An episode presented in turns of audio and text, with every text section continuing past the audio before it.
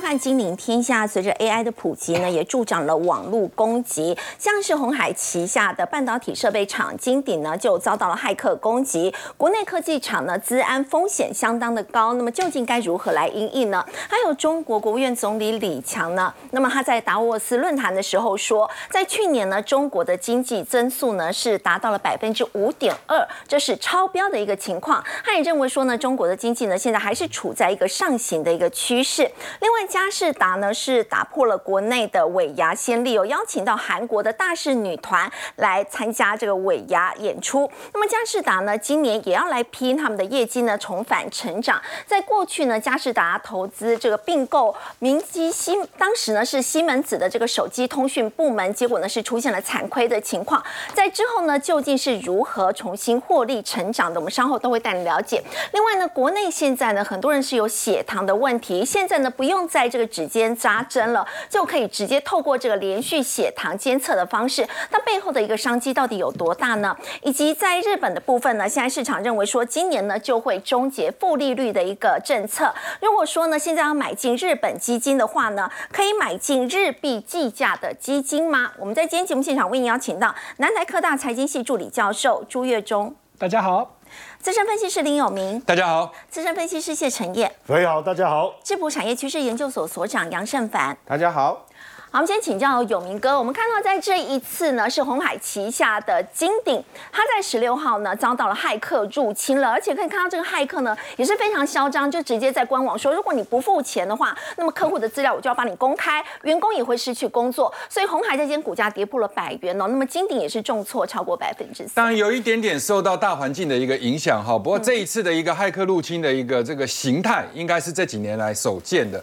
第一个的话，就是他直接在窃取资料之后呢，挟。持上市位公司的网站，而且重点是昭告天下，就是他让所有的内部的一个员工跟所有的人，一般来讲的话，我们这边看到之前的案例的话，大部分都是比如说是中毒事件，或者是说窃取资料，但是呢，很可能跟管理阶层要求要付赎金，好，然后把公资料公开，但是很少说在整个公司里面，就是几乎是让所有的人 announce。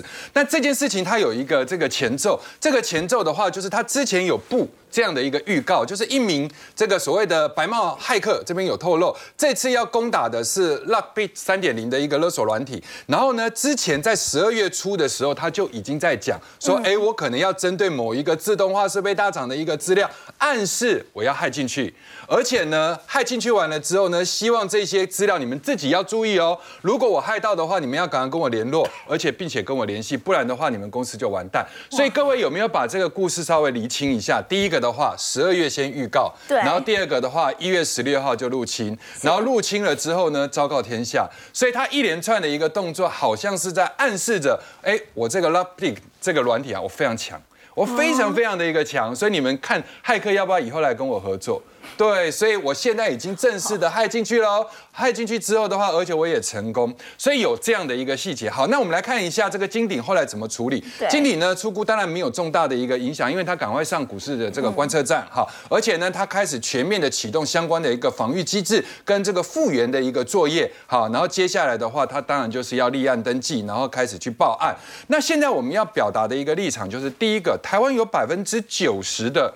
好，这样的一个上市贵公司招骇客的时候，其实都不付赎金，大概也只有百分之十会付赎金。那这一次的金鼎跟红海选择是不付的，不付的。哈，就是金鼎是红海两位少数持有董事的一个子公司。当然，我们不用做阴谋阴谋论的一个联想，但是两位董事长这边有特别提到，在数位化的一个同时，既然你都强调了 AI，所以 AI 衍生出来的治安问题是未来十年到二十年必须要去啊面对的一个状况。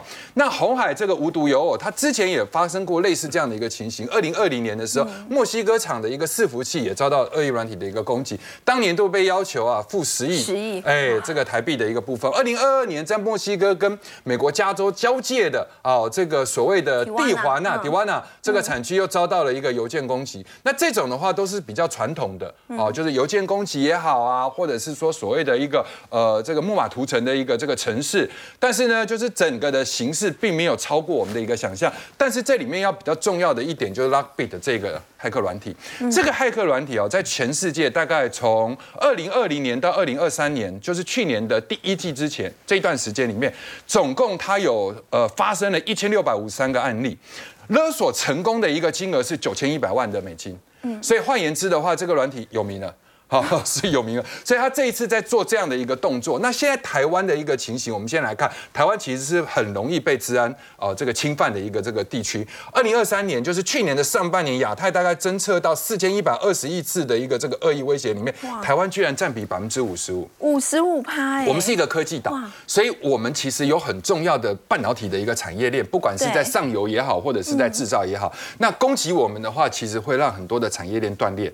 所以这个的话，也就是为什么那些骇客会选择台湾的一个状况。那平均每秒大概就一点五万次，只是说现在越来越新的治安软体啊、防毒软体都有防防护到。但是呢，层出不穷的案例，不光只有出现在红海的一个集团。各位要知道，宏基，宏基在历史上有登记，大概二零二零年、二零二一年一次，二零二三年一次。那当时的话，那个骇客也很嚣张。好，就是说我要把你所有的一个东西都瘫痪，而且呢，我入侵了你的，取得了你的一个客户资料之后，还在网络上昭告说我要卖出去，你们价高者得。对，后来宏基有有出来这个澄清哦，就是说这个案件的话，只有被侵入到文件伺服器。哦，所以其实没那么夸张，然后呢，也没有去针对所谓加密货币去做付款的一个动作，它就属于百分之九十不付款的哈。然后另外的话，等一下我们讲维新迅联，这更像好莱坞的电影，它被北韩入侵，北韩的骇客入侵。你说那个国家哈，这穷到都已经没有办法吃东西了，对，但是骇客非常盛行，这是我们在电影上常看到北韩这一块的状况。所以这个的话，也就是这样的情形。那呃，其他我帮大家还有整理出来的话，光台积电的一个事情，大家印象最深刻就是。最大条的那个事情，就二零一八年的一个八月十号产线的一个中毒大宕机。那一开始出现的时候，宕机的时候，大家认为说应该是被骇客入侵，后来知道说，哎，可能是中毒。然后那一年的一个治安事件，震惊了全球的一个半导体产业。第三季就认列二十五点九六亿的一个损失，也不少哎。我们先讲八月六号的那一天，哈，这个工人发现啊，就是厂区的一个工人发现产线整个宕掉的时候，出估的营收大概损失五十二亿。后来结果到那一季的公告出来的时候是七十八亿，七十八亿的营收占整年度大概百分之三，影响毛利率百分之一，所以他后来认列了二十五点九六亿这样的一个这个状况。那各位可以去看哈，台积电当时的一个股价在这里。啊，事实上没有影响哦，但是它隔了一个月，就是到了第四季的时候，因为要认列的时候，股价就跌。哦，当然还有一些外在的一个因素。对。然后第二个的话，万基在二零二三年的三月一号、六月二十九号的秦号，这个都是没有上市的公司，没有上市过的公司，但是大家可能都比较没有注意，但是它其实都跟台积电有关，因为它要么就是客户，要么就是上游都是台积电。对，所以这些陆陆续续被勒索的话，换言之，都是跟半导体、半导体、半导体供应链，或者是设备端。是好，所以也就是说，所有骇客在入侵的时候，其实入侵半导体的话，他认为其实支付赎金的一个机会会比较高。反正他乱枪打鸟，打出去的话，如果有百分之十的人愿意付的话，很可能他这个最近这一笔的收益啊，就直接拿到了。好，这个就跟诈骗集团一样，然后再来，二零二三年四月六号的一个维新，维新也是遭这个害软体入侵，然后当时他的一个数据资料被盗，然后要求付了四百万美金的一个赎金，有没有付？当然没有付。嗯，对。那维新当时被骇客入侵的时间点大概在这个位置，后来也没事嘛。那接下来的话，我想治安的一个相关的一个这个受到重视，对，是相关重视。不过因为治安股相对来讲成交量稍微比较低，嗯，好，比较低。那我们先来讲一下，在投资治安股的时候，要先注意一下大环境的部分。像今天很多人看到了台股的时候都哇，错了一弹。台股今天到底怎么回事？有明哥外资竟然大卖了七百八十二亿，在昨天已经卖了超过四百亿，等于是两天我就卖超过一千两百亿。一千两百亿，那七百八十二亿是历史上的第三大的单日卖超。那当然，今天有很多的人就会关心或担心哈这方面，但我们要跟各位讲一下，因为今天是台子期结算，嗯，所以举凡哈在结算日，不管是台子期也好，摩台也好，或者是比如说 MSC 啊或富时指数在调整指数最后那一天，通常碰到这个时间点上的大买跟大卖，大家都要逆人性的反思考。好，换言之的话，就是说，如果在结算日的时候外资是大买，但是期货多单是减的时候，那各位要注意一下，这个叫塞翁得马，焉知非祸。好，但同样一个道理，如果在结算日的时候是外资大卖，但是期货空单是补，那就这个外这个塞翁失马，就焉知非福。对，所以会有很大条的历史上前五大、前三大这样数字的时候，通常都是买力耗尽或卖力耗竭。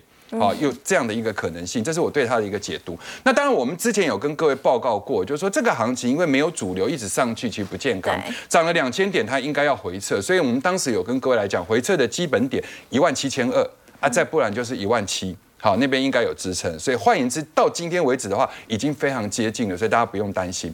在治安里面，哈，如果说各位要慢慢的把这些趋势，好，觉得治安是一个很不错的一个投资方向的话，我们最重要的其实应该是现金值利率，因为你不要把它当成短题材来做，因为它成交量不大。对，好，所以你通常都一下子进去了之后的话，会被它修理到。所以如果是以现金值利率的角度，你是用一个比较中期的，那我觉得就 OK。其实有些还不错，也可以到五趴，非常好。你看治安系统服务里面，像敦洋科二四八零，这个是长期间的好公司，而且成交量说起来也不会到那种只有呃这个两位数的一个成交量，至少都还有百来张，甚至上千张。对。那如果以去年前三季的 EPS 跟第四季的营收都是成长的情况之下，势必啊，我觉得它去嗯去年度的话，整个全年。度的 EPS 有超过六块半的一个机会，然后现金值利率是五点三一趴。如果以今天的一个收盘价，呃，昨天的收盘价来算，那超过四趴以上就很了不起，更不要说超过五趴。好，然后训练训练大概是二点五二趴。好，这个就之前我们刚刚说过被那个什么骇客入侵的。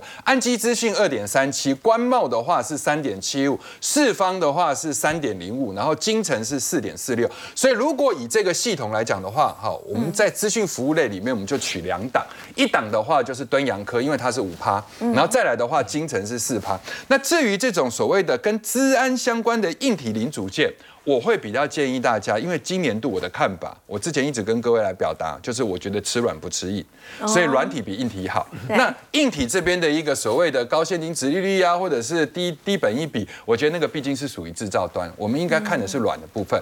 那这里面如果以敦洋来讲的话，敦洋其实有在布局 AI，包含深度学习、数位转型，这也是国内很道地的一家呃这个老牌的治安跟这个软体服务的公司。那现在的一个股价在这个位置，我觉得相对是安全啊，所以投。这上面来讲的话，分批用直利率的想法，六二一四的一个金城这一波还有拉到一八点五好，然后呢，它资安这一块去年就是成长将近快两成，未来要布局日本、新加坡等地的话，股价我认为这个地方稍微高了一点，压回来这条平行线的时候，我觉得大家再做留意就可以了。好，刚刚有明哥带我们看到是在这个资安的概念股的一个部分。不过我们接下来再来关注的是在大陆的一个经济哦。原本大家认为说大陆在去年呢感觉上经济非常的疲软，结果中国的国务院总理李强呢他在达沃斯论坛的时候，他是提前哦，朱老师他提前先公布了，告诉大家说我们去年的经济增速啊还有达到百分之五点二，这是超标的一个好表现呢。但是为什么另一方面，《金融时报》又说中国政府要求部分的法人你不要去。去抛售股票，如果经济那么好，还会怕大家一直在卖股？是没有错哈，因为对李强来说，他很紧张嘛，因为他去年刚上任呐。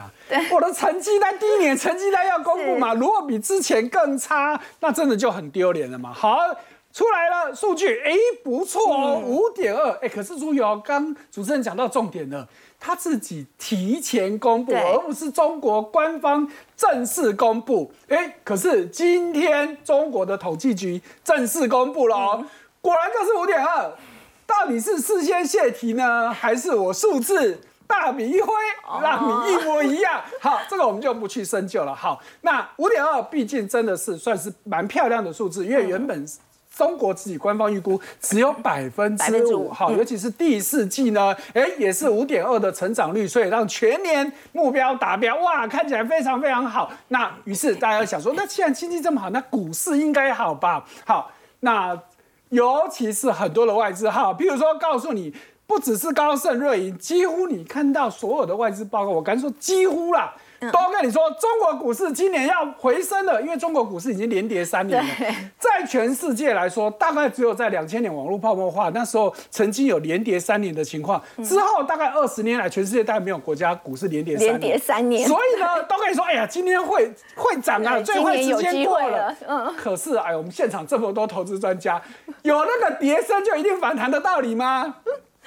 叠升之后永远趴在那里的，彼此比比皆是，更不要说我常讲一句话：十八层地狱，你以为是最低的吗？下面还有十九、二十、二十一层，最低可能会有更低。对，所以呢，好，就如刚这个肥鱼所提到的，你如果真的经济好，你为什么还要有限空令？甚至限空令，他之前喊出四大皆空，嗯，不止不能放空，你连喊空你都不行。是，哎，所以呢，如果真的好，不应该这个事情嘛。甚至你喊不准四大皆空也就算了，直接跟你说你要连卖股票都不行，我还不是放空？我手头上有，嗯，放空是我手头上没有，我去龙穴卖出。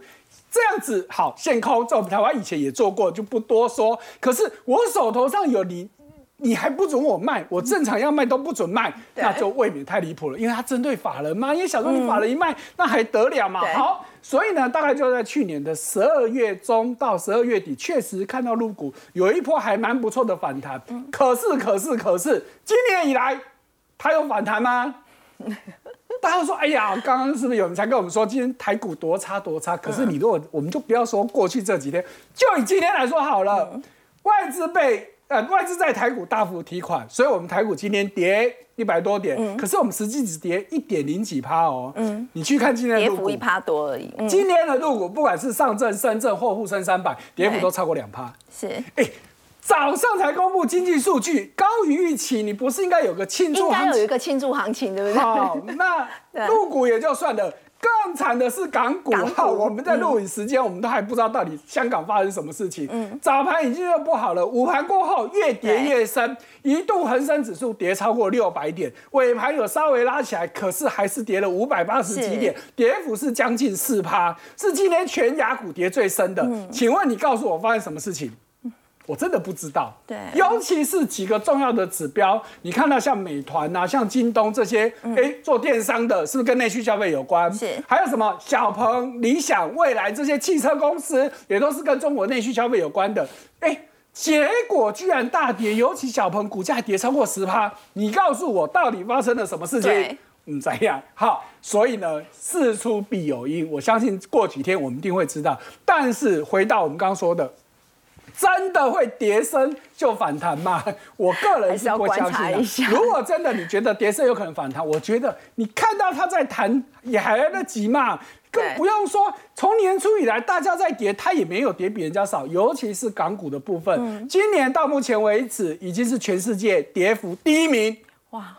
港股跌很重，对，如果把今天的跌幅加进去，已经超过十趴了。对，哎，一月份都还没过完。所以照理说，今今今天公布这么亮眼的经济数据，应该是要有一些些的行情。没错嘛，总该有些庆祝行情，反而是重挫，那显然就有问题了。好，那再来还有一个证据，哎，这也是很离谱哦。如果你经济好，那银行应该大量放款嘛，对不对？尤其是对谁？哎，你的好兄弟俄罗斯，哎，结果现在。下列注意哦，是国有银行哦，中国国有银行。你如果是民营银行也就算了，国有银行，我今天借钱给我的老大哥，合情合理嘛？尤其大家也知道，俄乌战争没完没了，他们一定很缺钱，所以我借钱给他们，合情合理。结果现在告诉你，不准再借钱了，断绝关系，不只是直接，连间接跟他有关的其他客户，通通都不准。嗯，原因何在？对，哎。当然，你说要说，因为中国跟俄罗斯关系不好了，我们是不相信呐。嗯，比较有可能还是回到经济的问题嘛。对，你一样有钱，为什么不先借给自己国内的企业？嗯，你要去借给外国人？国内中国国内有多少企业苦哈哈的？我想要资金，可是我借不到。结果你国营企业借钱给外国人，说不过去嘛。是，那说穿了，不就是让人家觉得，其实是因为你的资金不够了。对，政府不得不下令。放款的时候真的要特别。对你放款，你既然还有资金，你就优先借给自己的，你就不要再借给外人的。对，所以这是一个很大很大的一个，哎，一个是不是在暗示这件事情？那另外一方面，地产的问题当然还没有解决，那也就算了，哎。碧桂园自己告诉你说，今年的挑战有增无减，讲的已经算很含蓄了。等于说今年会比去年更差。没错，白话来说就是斐鱼说的，今年会比去年更差。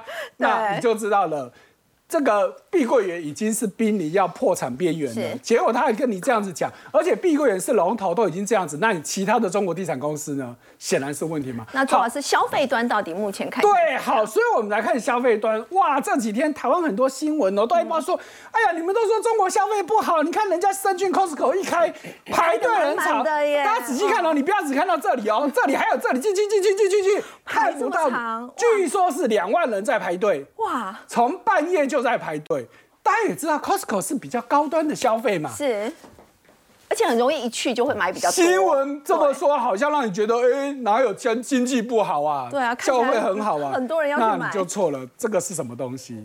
茅台酒，大家对中国的清楚，这很值钱的。结果因为开幕，我打出这个活动，半价卖茅台酒，所以你以为这些人在干什么的？抢便宜，抢便宜，而且哦，这件事情在当年二零一九年，中国第一家 Costco 在上海开市的时候，就玩过完全一样的，当时也是完全一样，就是茅台酒特价，所以很多人去排队买了以后，门口立刻有人收购，至少加一千人民币。啊对我买到，因为我用半价买，我出来马上就可以立刻卖掉。对，所以当场就很多人就酒商就在门口收购了，哎。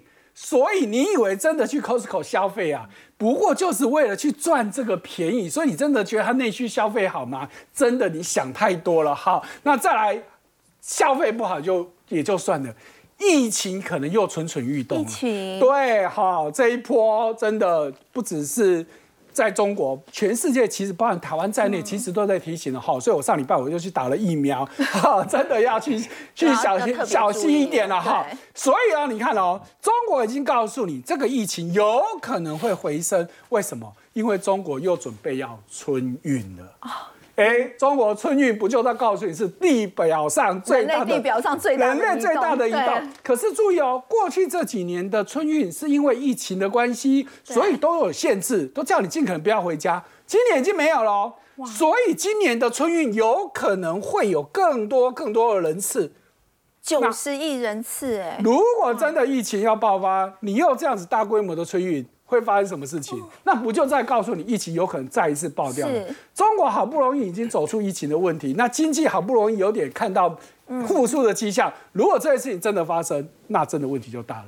好，朱老师跟大家大家看到，中国呢现在新冠疫情呢似乎呢又有卷土重来，有回升这样的一个态势，尤其接下来马上就要遇到这个春运，那么到时候呢会不会对经济产生一个更大的冲击呢？我们来看到的是在昨天呢这个佳士达的忘年会，他们的尾牙，陈燕竟然邀请到你最喜欢的哎韩国大势女团呢，这在台湾的。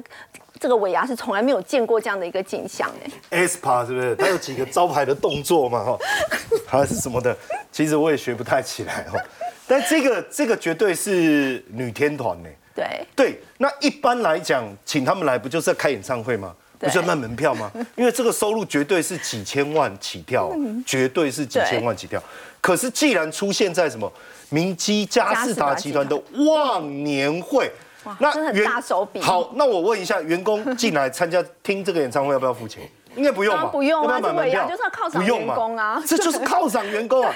哎，我就发现这个手笔未免太大。好，你看哦，嘉士达在展览馆，南港展览馆，这个南港展览馆，呃，过去我只要去南港展览馆参加的尾牙活动，或是忘年会或春节，那个都规模都很大很夸张，因为它那个是整片的一个场地哦。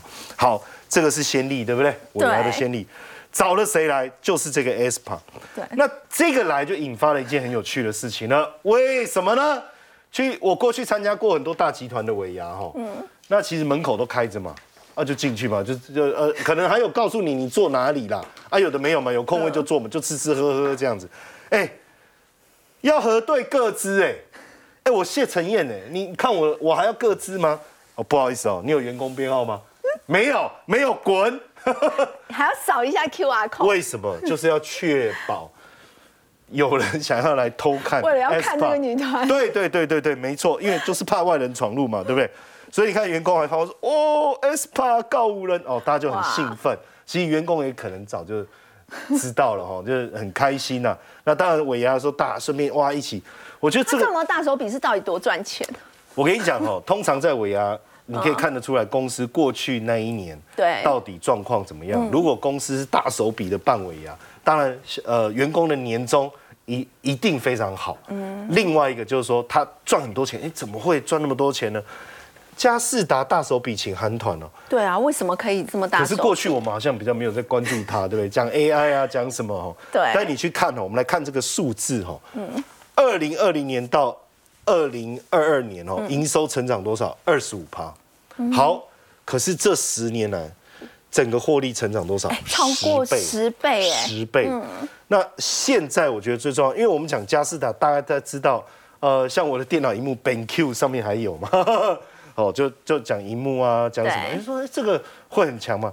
可是实际上，他们这几年投入到什么医疗科技这个领域，他之前比较让大家印象深刻的，就是在将近二十年前，他并购了明基，呃，当时西门子的手机通讯部门，当时真的是跌了非常非常对，多钱，亏多少哦？当时亏了近三百亿，当但是也因为当时是并购西门子声名大噪，但是也因为并购西门子而接濒临整个集团应该是准备要垮掉，因为赔了三百亿。可是在这当中哦，所以他到底是怎么样去做到后来可以成长十倍？第一个，他把这个各产业领域相关的全部不断的透过并购的方式去成长，所以你看到它持续十年的时间并了八十八，十家，哎现在整个集团有两百家的子公司，非常非常的不容易哦。当然，在这当中，我们当然对董事长他特别陈的其宏，对陈其宏特别的好奇哦。那确实很多人说，哎，你并购那么多公司，嗯你要很庞大的知识量嘛，对对不对？而且两百家哎，负责人呢排排站，每一个应该都是一家每个应该都是一方之霸嘛，嗯对不对？对那你怎么样去跟他沟通、去谈论？然后很多人就会说你的知识来源，他说嗯笔记啊，他就写两两个字笔记，记笔记啊，什么意思？就是他做什么事情他都写笔记。哦那这也没什么，我们从小念书都会写笔记嘛，嗯对不对？好，可是他说哦，他以前在念书的时候，他的指导教授对，就指派他嘛，他都会写笔记。但是他写笔记写写写，他回家还会再整理一次，嗯。就是他把那个笔记整理一次。我从来没有做过这件事、哎我从来没有，因为笔记整理完，我大概就知道，我们就丢在旁边了嘛。对。哎，可是实际上笔记是乱的，他就再整理一次，哎，哦。所以你看为什么他可以从小的 R D 一路变成工程师一路变成因为他是董说事长整理过后还是有不懂的地方，就回头再去问。嗯，他这样的理念非常的棒，但是呢，这中人生当中发生了一件事情，嗯让他整个人生的态度大幅度转变。他是一个工作狂。早上六点起床，八点到公司，晚上十点才下班，这真的是工作狂。很认真在工作然后洗个澡，看报纸，一点才睡。那我就算了一下，他睡五个小时。五个小时，哎，对，没错，因为一点睡，六点起床，对，所以他的睡眠状态，如果他很快进入睡眠状态，他睡眠就足够，不然是很问题。可是因为这样子，他得了鼻咽癌，嗯四十几岁就得了鼻咽咽癌癌，，所以后来他对同事就非常的好。哎呀，你中午要休息啊，你就在这个时间工作啊，哦，压力不要太大啦。而且现在也他自己也常运动，打高尔夫啊，哎，打三十六洞要走多少步？两万五千步了。所以现在他们下一个目标是什么？持续增加高附加价值的产业，因为高附加价值的产业。帮助他们的营收成长非常非常的多，也让他们获利非常非常好。虽然他们对于今年来看呢、啊，他是说 景气能见度不是那么清楚，可是因为要重返成长。对，但是因为高附加价值的部分占比越来越高了，所以业绩会越来越好。好，刚刚陈燕道我们看到是在明基嘉士达的一个故事，不过我们说到呢这个健康的问题啊，刚刚陈燕也特别提醒，真的非常的一个重要。我们说到在台湾呢，现在有很多的这个糖尿病患者，Simon 这个数字真的很惊人，两百四十万名的糖尿病患者，等于每十个人当中就一个人有血糖的问题。对，而且还越来越多，因为大家现在想越吃越好，然后运动可能也不够了哈，所以其实我们现在发现说是呃。在整个啊、台湾也好，全球的糖尿病其实都一直在增加。只是在增加的时候，我们大家都知道，哎、像我们现在可能没有糖尿病，可是你去健检都要扎一个针测你血糖，然后每次都觉得哎好痛而且很多就是患者的话，他们就是每天要去测血糖，每天要扎。对，要扎四针五针，你要想想看，每天要痛四次五次，这其实都是很不方便而且它的时间也是受限的。你可能在饭前的两小时，饭后的两小时，然后你甚至半夜三点。可能还要起来测一下哦，所以我说现在这个算是一个福音啦，也就是我们认为说，如果有这一个新的这些的包含就是连续血糖的监测器，其实是有办法有让你可能不会视网膜病变，这是常常像我亲人也有也有也有发生这个状况，就是糖尿病结果视网膜病变等等。所以呃，其实有这一台其实会非常方便，而且你看哦。当初看看那个 Teresa，就是英国首相的时候，贴一个这个，本来以为是那个日本的那个磁石贴布，你知道吗？贴上去的那个那个手臂上。对对对对，结果不是，它是就是连续血糖的监测器。监测仪，所以它这个就是连续血糖。对，它非常的小哈，它小到就跟我们的一块钱差不多大小，然后大概只有一克左右。所以呢，它是不用扎针的。它的原理呢，你有看到这边有一个软针。对。所以呢，它有一个机器，当你扎进去，就是把这个贴在你的你的那个手上面，然后这边是一个软针，所以它一整个就大概只有这么大小。所以呢，它打进去之后呢，你就会看到这边有一个针，然后就一直在皮下，只是它是软针。然后据施打就是被打的，没有完全没有，他说完全没有感觉，没有感觉，对他们就没有感觉哈。然后呢，其实他就会去测这个葡萄糖里面的相关的它的那个氧化酶，然后去了解它现在的整个血糖的一个变化的状况。所以呢。我们可以看得出来说，现在它就是从第一个，就是我们刚才提到这个叫感测器，对，哦，就是皮下组织的读取感测器，看起来像是一个贴片的东西，对，贴片的下面这一个针，对，感测，然后贴片的这一层呢，就是发射器，哦，大家可以看到这拆解图，这边叫发射器，哦，所以它发射完之后呢，以前我们有一个接收器，现在越来越先进，就不用那种接收器了，它就直接用手机就可以接收，所以呢，你就可以完全的了解你的血糖的整个的。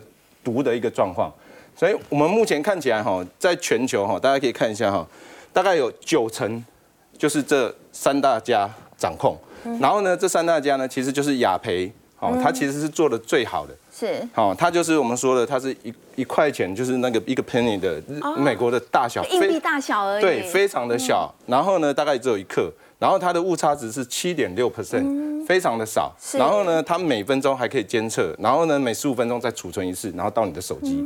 然后台湾这边大概有二代啊，二代跟三代现在已经出来，三三代还没进来。所以它十四天再更换一次，两个礼拜，两个礼拜换一次，两个礼拜换一次。没错没错，好。然后呢，目前的费用呢，大概就是每个月大概是在四千四百块，也就是他换两次，一个大概就是两千多块。然后呢，换了你就不要就丢掉了。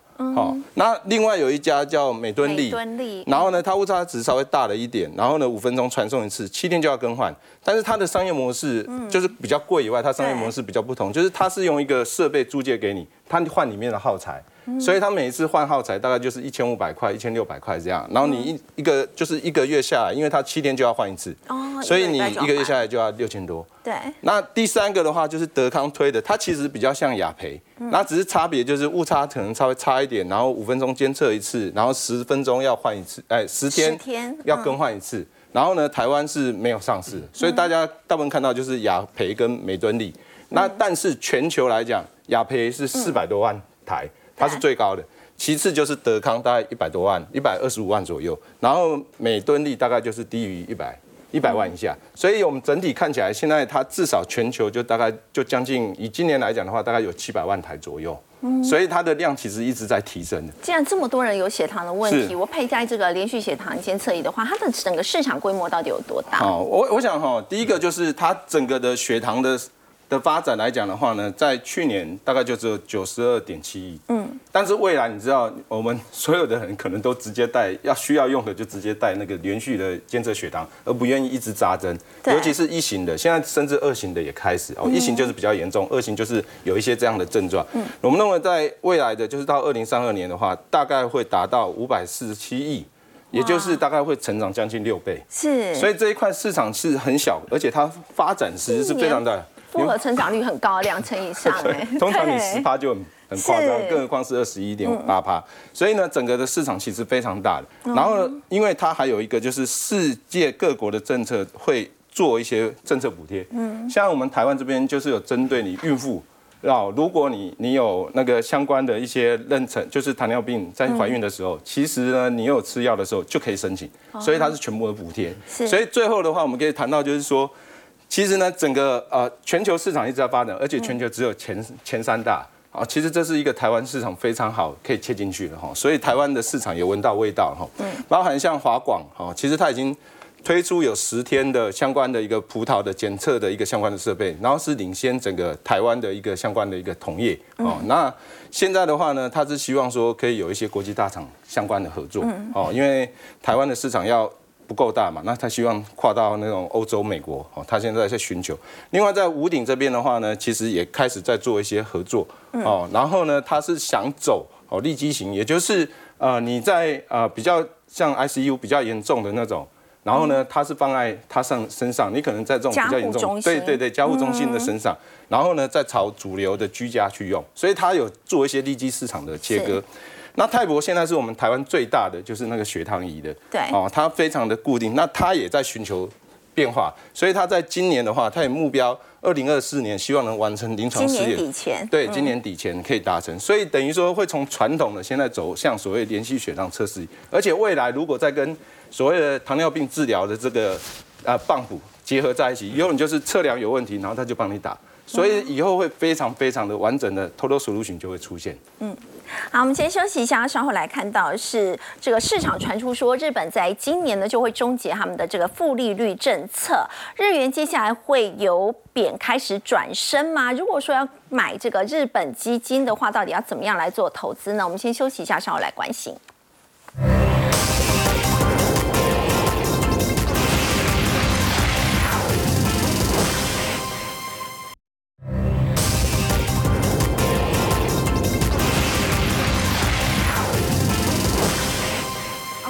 说这个弱势日元啊，是支撑日本经济很重要的一个原因之一。不过现在市场说，在今年呢，日本可能就会终结掉负利率政策，所以日元接下来我们要请教朱老师，这个会由贬转升，这个时间点是适合去投资日本基金吗？呃，这个时间点，它严格来说其实已经太慢了，太慢了。去年日股已经是雅股涨幅第一名，还比台股涨得更多。今年就结算到今天好了，今天日股是盘中再创破断新高，尾盘是因为整个亚洲的卖压大，它稍微小跌零点三趴。可是日股今年到目前为止已经涨了六趴多，可是台股是跌四趴多，一来一往是差十趴，而且日股是今年到目前为止全世界主要国家涨幅第一名。哇，所以我说它有点太慢了。哎，当然你不要看到这边把电视关掉，没有，还是有机会来。为什么？因为日本呢，除了我们先不说这个降息的问题，嗯，日本他们已经在做的政策，已经就有两个已经上路了。第一个，今年开始日本股市延长交易时间半小时，原本是我们台湾时间下午两点收市，现在已经是两点半。两点半。好，这是第一个。第二个，日本扩大。减税就是以很多国家但台湾没有了，就是资本利得税。你投资市场赚到钱了，我就要课税。可是台湾一直没有资本利得税。可是日本今年把每个人的免税额扩大一倍，所以每个人有三百六十万日元的免税额。哦。哎，而且它是以每人来计算的。如果你们一家，你譬如说夫妻两个人都有的话，那就 double 三百六十万听起来不多，七十几万。可是你要知道。日本人真的普遍蛮穷的啦，哈啊，所以能够有七十几万闲钱来投资，其实已经算不错了。好，那我们刚刚说已经实施的政策利多已经这两个了，对，还有一个大家比较少注意到的就是日本九月份自民党要总裁选举。诶，如果有在关心日本政治，你就知道岸田目前的民调是非常非常差的。嗯，如果他还想继续当。日本总，因为因为自民党总裁就是等于就会是当首相嘛，对。那你说他要不要有些政策出来？哦，哎，这是不是就有很大的想象空间嘛？那回到经济基本面，虽然大家都觉得日本日元应该要升值了嘛，哎，可是摆在眼前，我们先看到他现在最新的数字哦，今年以来主要的亚币还是通通都在贬值，为什么？因为美元上去嘛，跷跷板。然后我们再看到去年。嗯，去年美元是跌的，可是其他亚币有也都是跌的。对，其中跌最多的就是日元。对，哎，把我们台币是几乎打平哦。好，所以呢，今年到目前为止就是这样子。那问题就是，大家都觉得日元会升，可是就是看升不升。虽然说去年有一段时间年底的时候有一波小小的升值，哎。所以问题到底在哪里？最大的关键还是在于说，日本现在的通膨到底是严不严重？嗯，十二月数字还没有出来，十一月的数字，他们核心 CPI 其实高达三点八，哎，三点八，这个其实是非常高的，所以你说它有没有要升息的压力？一定有嘛，有而且日本现在是全世界唯一还在实施负利率的，是。所以现在呢，很多国际投资机构认为说，你真的就该升息，就就不要说升多少，嗯。至少先把负利率摆身为正的，嗯，总是有机会吧？要不然你这么严重的通膨，民众怎么办？民众苦哈哈的，因为你整个经济看起来好像不错嘛，以去年还没有正式数字出来，但是市场预估大概是一点九的经济成长率，跟它过去比起来，其实算不错了。好，所以种种这些问题都在告诉你说，日本真的是有机会啊。好，问题来了。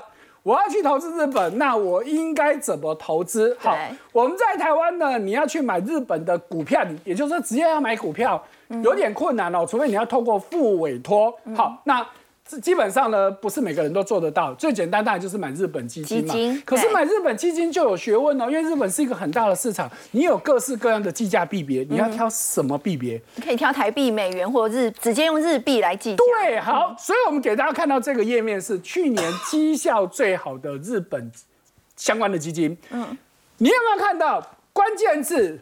美元、美元、美元、美元啊，我们就不要一个人画，通通都是美元。对，所以去年如果你去买这种锁定美元的日本基金，你会发现报酬率最高可以将近四成。哦，好，那可是台湾人说，哎呀，可是我是持有台币，然后我用美元买，对哎。我们刚刚是不是已经给大家前面一个表？台币去年对美元几乎是打平的，是所以你看，如果把它换算成台币报酬率，有没有发现其实是差不多差不多的对，对好，可是我们再看到下一页，如果你去日本，我们直觉想啊，我应该用日元买，我才不会有汇差成本嘛。可是你看哦，如果我们只单纯就挑日元的，好，单纯日元计价的，有没有发现这是基去年最好日元计价基基金？有没有发现这个报酬率跟前面一页？真对，就有差了，大概就差六到七就差六到七八，不就是我们看到去年日元贬值七趴的那个差额嘛对所以也就是说，日股我们看好，但是在去年日元贬值的情况之下，你去买日元的基金，如果你再换算回台币，嗯，差更加追。对，差更多了。所以呢，这是去年的情况，今年当然就不一样了嘛。因为去年日元贬，那今年如果真的日元看升，去年我不适合用日币去买，是，的，可但是今年，哎，如果日元真的看升，嗯那你就应该去买日币计价的。哦，而且啊，大家注意到一个人，日元先生神原英之，他去年就说日日元会看一百五，真的看到了。嗯，但是他今年说日元看一百三。哦，哎，是不是很有想象空间呢？哎，所以提供大家参考。好，周老师带我们看到呢，如果在今年的日币是看升的话呢，接下来如果说要投资日本基金呢，是比较适合用日币来计价。我们先休息一下，稍后来看到的是呢，苹果对 AI 热潮的反应呢，大家都认为说是比较慢半拍，但真的是如此吗？我们先休息一下，稍后来了解。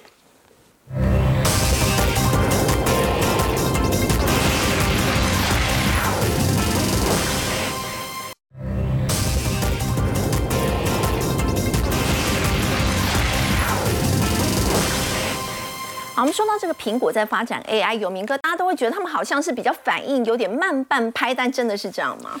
呃，其实哈，苹果不是只有 AI 慢半拍，它所有的东西都慢半都慢半拍对，因为所有三星在推的东西，它基本上都隔了好几年之后才推。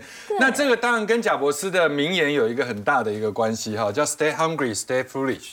好，就是求知啊若渴，求智若愚。那因为苹果它一直始终认为，它永远不是所有最高端产品的领先推动者。但是呢，你只要给他做了，他一定是做出人类最大贡献者。所以他认为他一定可以把很多的东西到最后去做改良，然后变成所谓流行化的一个趋势。这就是苹果的一个想法。但是呢，苹果的高层在这一波的 AI 浪潮里面，首度开始觉得有点不太对。这个跟硬体制造不同哦。当时在二零二二年的时候，Open AI 这个地方出来的时候，其实他们无动于衷。后来 Google 跟 Microsoft 在推的时候，其实不管是这个 Amazon 在推的这个 A- Alexa，或者是等等，他们其实 Apple 在做的只是把 Siri 稍微提升一点，啊，比如说自动更正啊、对语音转录，这个对我们来讲的话，这个就幼幼班的一个事情哈。那二零二三年初的时候，其实他们也都无感，但是到了七月份的时候，他他们真的已经开始觉得这个 AI 浪潮推的他们去年下半年意识到了，不得不开始要投入十亿美金了。然后他研究这个所谓的大型模组，好，这个呃呃 Jax，然后这一块的话就是等于 Apple 的一个 GPT，好来去做聊天测试。但是这个是一个测试版，预估什么时候会出来呢？大概就是今年年底。好，但是我们在看一个模型，不管你在看这个生成式 AI GPT 等等的时候，其实我们一般都会去看所谓投入的参数，就是你的模型建构，好，到底是大跟少。那我们这里来看一下 Apple GPT 是在这个位置。如果我们把它当成是一个 benchmark 来看的话，真正领先它的一个是百度嘛，然后再来就是 Google 的一个部分，再就是 Microsoft 的跟这个 Open AI 的 GPT-4，那其他的其实都落后它。所以如果以投入参数的一个角度来看，的话，其实它只输五个，赢五个，好，它并不算太差。所以未来其实到了二零二四年，就是今年年底的时候，iOS 十八跟 iPad OS 十八这个部分的这个所谓作业系统导入的时候，很可能就把它加进去，甚至可能包含在手机里面，就会有它自己自用的 AI 手机。好，那我们现在来看这个 Apple，如果它真的后发，但是有没有办法先制？这是一个很重要的关键，我们不可忽略的一点就是苹果的付费订阅的人数非常非常的庞大。那这个东西会造成什么影响呢？我们就是以比如说 Microsoft 的 Office 三六五这个用户来讲，以这个 c o b l e t 的来讲的话，大概有三点八二亿的一个商业用户。那一般来讲的话，我今天要针对这些商业用户三点八二亿人。我要去推所谓的 AI 式的一个这个服务的话，我要收费。那正常来讲的话，我最低标二点五趴的人会缴钱，然后最高标的话大概十趴会缴钱。这样算起来的话，就有三十五亿的美金到一百四十亿美金的收入。可是各位不要忘了，苹果的付费几乎是微软的三倍，三倍，对，所以它有可能抓十五趴的一个中值的话，它大概是一百零八趴的一百零八亿美金的一个贡献。所以这个的话到年底的时候，我觉得非常可观，而且做过问卷，很多人。愿意付十美金来去做这个所谓 AI 的一个服务，所以他如果真心要做 AI 的话，还是有可能。我觉得以他这么大的一个 base 量的话，饿死的骆驼都比马大，所以这一块的话是非常有机会的。好，我们先休息一下，稍后来看到的是呢，现在联发科在 CES 展呢，他们公布了首批获得 WiFi 七认证的产品哦，在今年整个生态系呢，是不是可以开始完成了？我们先休息一下，稍后来关心。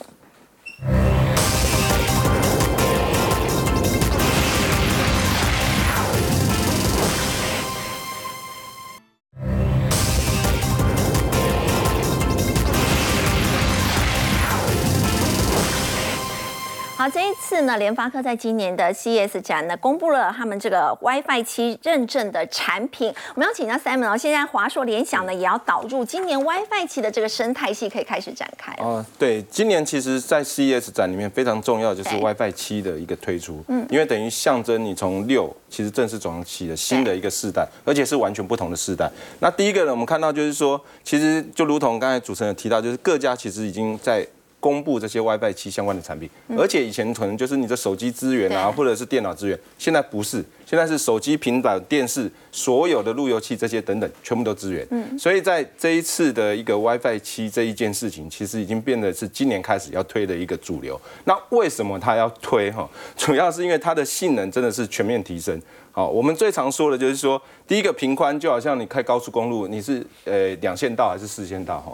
它现在是平宽呢加宽了哈。嗯。然后呢，它的上下的哈也也也快也也平也是比 WiFi 六的话要多了一倍。对对。所以呢，我们都看到它，就是说它整个的提升不像 WiFi 六跟 WiFi 五，其实它的提升是有限的哈，大家去看一下。可是呢，它现在是直接 WiFi 七的时候呢，直接从九点六到四十六，提升了四点八倍。对，而且呢，它大概它的延迟，网络的延迟呢，大概只有零点二毫秒，所以呢是大概又少又快了，大概只有以前的百分之一。是。